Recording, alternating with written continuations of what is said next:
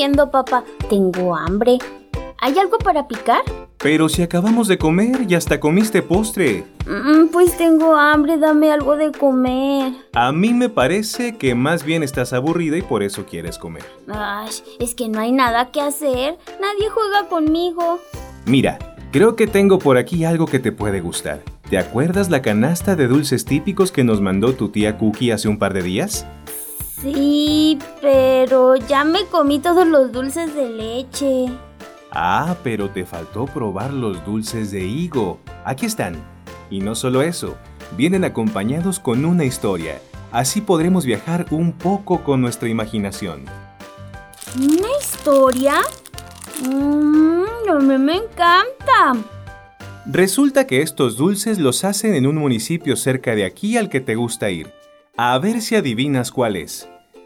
Está al sur del estado, rodeado de viñedos y nogales, y fue la tierra natal de Francisco y Madero, quien llegó a ser presidente de México. Hay un balneario público alimentado por manantiales que se llama Estanque de la Luz, donde cuentan que Tomás Alva Edison, el inventor de la bombilla eléctrica, instaló una turbina que ayudó a iluminar toda la ciudad. Ya sí, es Parras de la Fuente. Sí.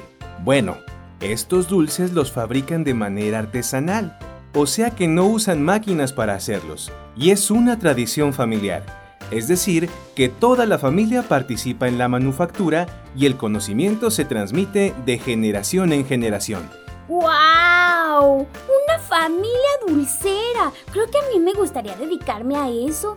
Seguro ha de ser súper divertido y delicioso. Pero toma en cuenta que si te dedicas a eso, no vas a poder estarte comiendo los ingredientes mientras armas los dulces. Uh, bueno. Tal vez no sea tan divertido como pensaba. Bien, hablando de ingredientes, aunque estos dulces tienen higo pasa... ¿Como las pasas de uva? Ándale. Y justo las pasas eran el segundo ingrediente de la receta original, que es lo que te quería decir antes de que me interrumpieras. Ahora cada productor tiene sus ingredientes secretos que no suelen mencionar y les ponen corazones de nueces encima para adornar. ¿Y cómo se les ocurrió hacer este dulce? Para eso hay que remontarnos a los primeros pobladores de Parras. ¿Tan atrás? Sí, los tlaxcaltecas eran un pueblo indígena que ayudó a poblar esta región, junto a los españoles. Ellos producían frutas.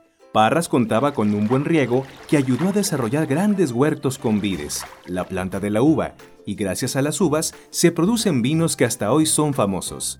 Pero también sembraron nogales, higueras, manzanos y membrillos. Y como producían tantos frutos... Aprovecharon las frutas para hacer los dulces. Exacto, Emilia. Este dulce se hizo tradicional desde aquella época, pero lo llamaban torta de higo para regalar a las personas.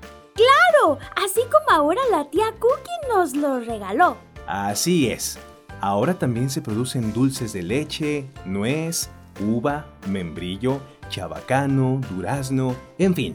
¿Te gustaron los dulces de higo? Sí, me encantaron. Espero que cuando podamos volver a Parras, eh, compremos todos los dulces que venden ahí para compartirles a todos mis amigos.